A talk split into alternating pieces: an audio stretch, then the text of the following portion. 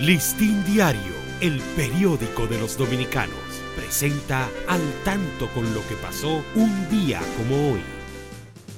9 de marzo de 1817, nace en la ciudad de Santo Domingo, en una humilde vivienda localizada en la calle del Tapado, luego San José y hoy 19 de marzo, Francisco del Rosario Sánchez, quien habría de desempeñar papel preponderante entre los forjadores de los destinos de su patria. Sánchez tomó parte activa en la sociedad secreta La Trinitaria 1880. Fallece en la ciudad de Santo Domingo Francisco Javier Villini, ilustre sacerdote y filántropo. Mostrando su vocación desde temprana edad, realizó sus estudios en el seminario de esta ciudad en el año 1861. Monseñor Fernando Arturo de Meriño autorizó su salida hacia Puerto Rico. Siendo ordenado allí, fue el fundador de la primera casa de la beneficencia, del manicomio y del Colegio San Luis Gonzaga.